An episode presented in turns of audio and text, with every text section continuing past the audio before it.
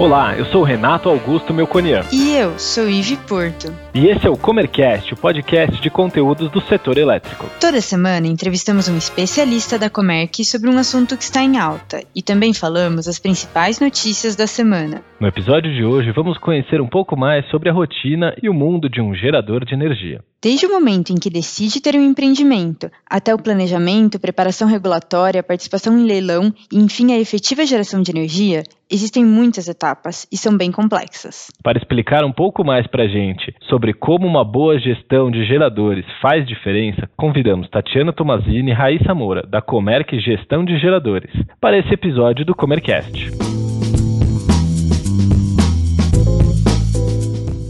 Bem-vinda, Tati. Bem-vinda, Raíssa. Tudo bem?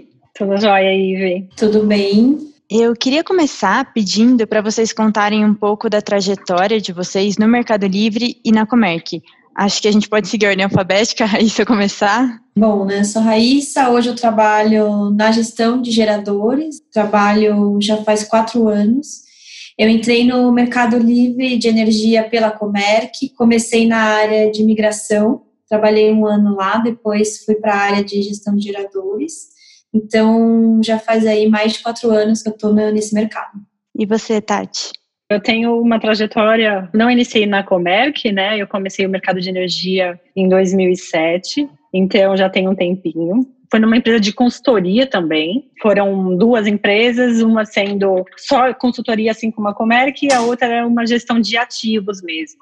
Então, só na Comerc eu já estou há cinco anos. Ingressei em 2000 final de 2014. E eu ocupo também a área de gestão de geradores, sou a gerente da área. E a gente tem uma equipe bem robusta e bastante atividade. Então, já que você já começou a entrar na equipe, conta pra gente um pouquinho o que, que é a gestão de geradores. A nossa equipe, ela está dedicada em cuidar de geradores e, assim, o foco é acompanhar esses empreendimentos desde o início, quando ele ingressa no mercado, né, que a gente chama de fase pré-operacional, até a fase pós-operacional, que é quando esse gerador efetivamente ele começa a gerar energia. Então, em linhas gerais, qual o objetivo da área, né? A gente simplifica, né, o mercado de energia, que é muito complexo para esse gerador, que isso é muito importante para ele. A gente também dá toda a parte de assessoramento, acompanhamento lá na CCE, atendimento de regras de comercialização e procedimento, e parte regulatória também não é uma atividade de prateleira, né? A gente tenta moldar para cada tipo, para cada característica de cada cliente, de cada gerador que ingressa na área. Então, resumidamente, é isso que a área faz. Entendi. Em questão regulatória, tem uma rotina muito intensa de obrigações? Sim, é bastante intensa, né? Como eu comentei anteriormente, quando esse gerador ele vai ingressar no mercado, para ele iniciar essa atividade como gerador, ele precisa solicitar para a ANEL para ele iniciar a produção de energia. Então, regulatoriamente falando, ele precisa do começo, meio e fim sempre solicitar para a ANEL, seja uma alteração de característica técnica, né? Ele não pode simplesmente construir uma usina e na metade do caminho, depois de alguns anos, ah, eu vou mudar uma característica que eu havia já solicitado. Então ele tem que sempre solicitar para a ANEEL qualquer tipo de alteração tanto técnica como física, de estrutura, de mudança de localização também acontece muito. Às vezes um gerador está localizado em determinado lugar e precisa mudar, precisa solicitar para a ANEL também. E por conta disso que a gente vê que é um trabalho bem regulatório e, e importante. Entendi. E quais são então os principais serviços que a gente faz para ele? Porque você falou que são várias ele precisa cumprir com diversas exigências Exato. e ele precisa de aprovação, né, em diversas etapas Exato. do projeto da usina. Quais os principais serviços que a gestão de geradores oferece? Hoje a gente tem a equipe operacional, né, que fica localizada em São Paulo, onde faz toda a parte operacional de CCE, de estudos gerenciais para cada cliente. A gente tem a equipe que fica em Ribeirão e no Sul, que é o nosso apoio comercial. Então a parte de prospecção, ela é realizada por esses dois escritórios em Ribeirão Preto e em Santa Catarina, né? Então, além disso, eles dão suporte na parte estratégica, né, na comercialização dessa energia. E a gente dá todo o suporte. Além desse suporte, tem a parte regulatória, né, que é muito importante, que eu já mencionei anteriormente, que existe um peso muito grande para esse gerador, então ele precisa seguir todo o procedimento, todos os requisitos, né, e a gente também presta assessoria na parte de leilões. Então, quando tem um leilão, novo leilão, a gente dá todo o suporte para esse gerador, desde a parte de cadastramento na EPE, né? Acompanha a qualificação dele, a habilitação técnica, acompanha a parte de portarias e a gente vai dando todo esse suporte no entendimento das regras desse leilão até o efetivo bid. Então, isso é algo que a gente faz bastante também para esse gerador. Além de fazer todo o acompanhamento do dia a dia, né? Às vezes o cliente liga, tem uma dúvida regulatória, né? E a gente precisa dar todo esse respaldo, porque o regulatório é bem denso, por isso que é importante. Legal. Então, dá para ver que um gestor é muito necessário, né? Tem vários serviços que vocês prestam que seria um pouco difícil para quem está responsável pela usina fazer sozinho, né? Quais os riscos que um gerador corre se ele não cumprir alguma regulação no prazo? O que, que acontece com ele? É, Ivi, como a Tati falou, né, é um ambiente aí que você tem muita regulamentação envolvida. Né? Se o gerador ele não cumpre com alguma obrigação, ele está sujeito a fortes penalidades pela ANEL ou pela CCE, dependendo da operação que ele vai fazer. E dependendo até da gravidade do que ele deixar de cumprir, ele pode ter a sua revogação da autorização. Né? Então, você está falando de multas, você está falando de perder uma autorização, perder uma operação comercial. Então, para o gerador, é, essa fiscalização é bem intensa, né? Como que uma usina pode entrar em, em operação, um gerador pode entrar em operação no Brasil? Quais são os procedimentos? Só para a gente poder explicar um pouquinho, acho que nem todo mundo conhece. É um desafio, viu, Ive? Você tem um regramento aí muito extenso para poder viabilizar essa comercialização no sistema, né? E você está sujeito a várias etapas durante esse processo, né? Primeiro, você tem que regulamentar com a distribuidora ou com a transmissora, dependendo de onde você for ligar.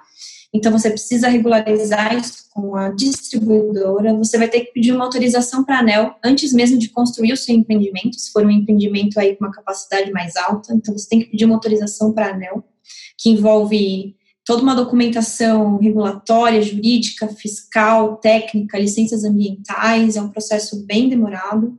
Depois finalizado né, o projeto, depois que a ANEL te autorizou, você vai precisar aderir na CCE, fazer uma modelagem né, na Câmara, vai ter que solicitar uma operação em teste comercial e tudo isso é feito ao longo aí de uns meses né, para o gerador.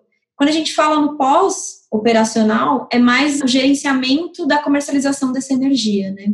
Como a Tati citou, se tiver uma eventual mudança no gerador, também vai ter que ter um, todo um embasamento regulatório para ajudar. Mas a massa, assim, o que mais tem no pós-operacional, depois que já está construído tudo regulamentado, é mais um suporte na representação da CCE, né, em todo esse trâmite de registrar contrato, né, então, o pós-operacional está mais envolvido na comercialização mesmo da energia, controle na entrega dos leilões, né, cobrança aí de distribuidora, se você é um vendedor regulado. Então, vai estar tá mais na operação da energia no pós, né. E vocês atuam nessas duas etapas, dando suporte tanto no pré quanto no pós? Nas duas etapas, no pré e no pós, exatamente. Vocês comentaram um pouco da questão dos serviços, né? Qual é o papel do gestor, mas eu queria entender mais especificamente por que, que um gerador precisa de um gestor. Quais são as vantagens? É, e como a gente comentou, né, a complexidade desse mercado é muito alta, né? Então, você tem um procedimento regulatório e operacional bem específico para cada tipo de usina. E para essa mágica acontecer, você não pode ter erro e nem surpresa, porque você pode ter um prejuízo é, e custos aí muito altos para a usina.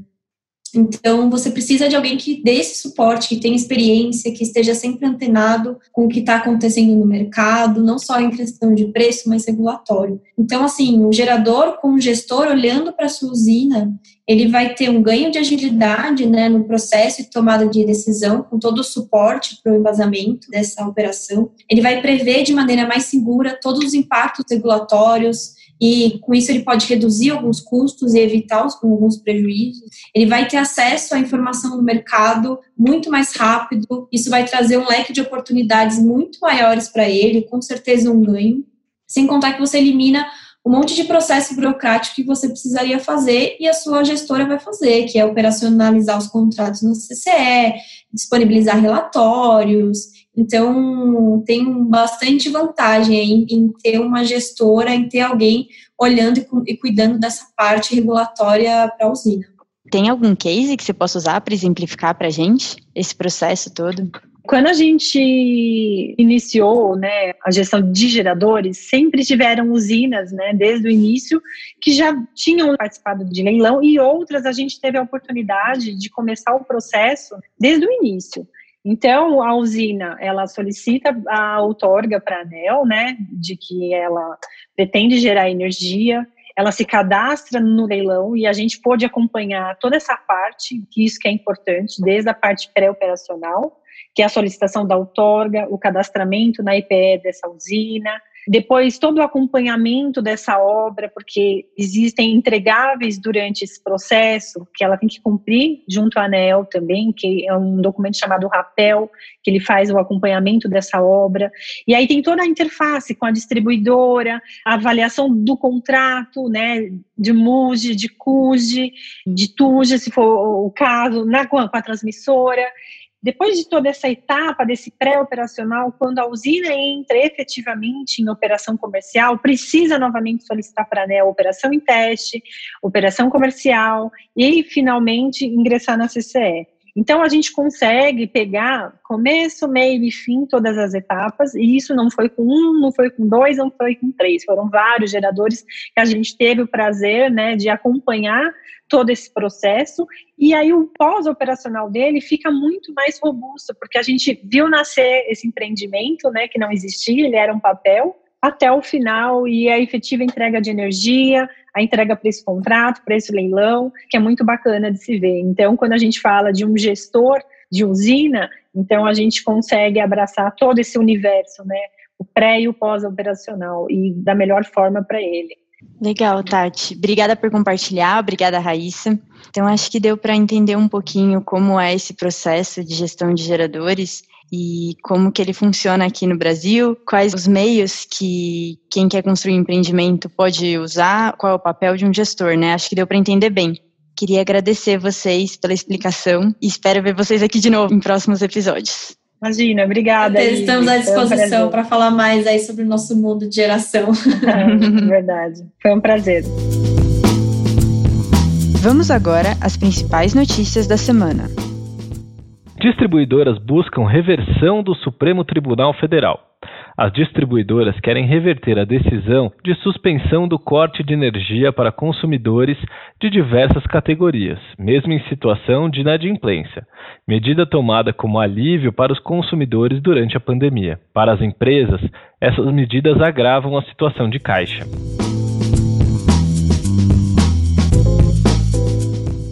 A ANEEL calcula bônus tarifário que pode trazer alívio de mais de 20 bilhões de reais na conta de consumidores. A Agência Nacional de Energia Elétrica está preparada para calcular o novo desconto nas contas de luz, que poderá beneficiar os consumidores de energia em ao menos 20 bilhões de reais.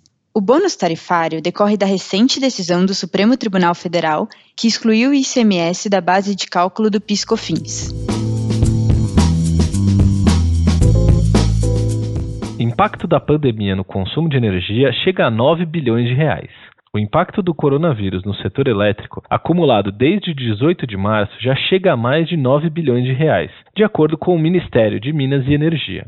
Desse montante, mais de 3,5 bilhões correspondem ao aumento da inadimplência.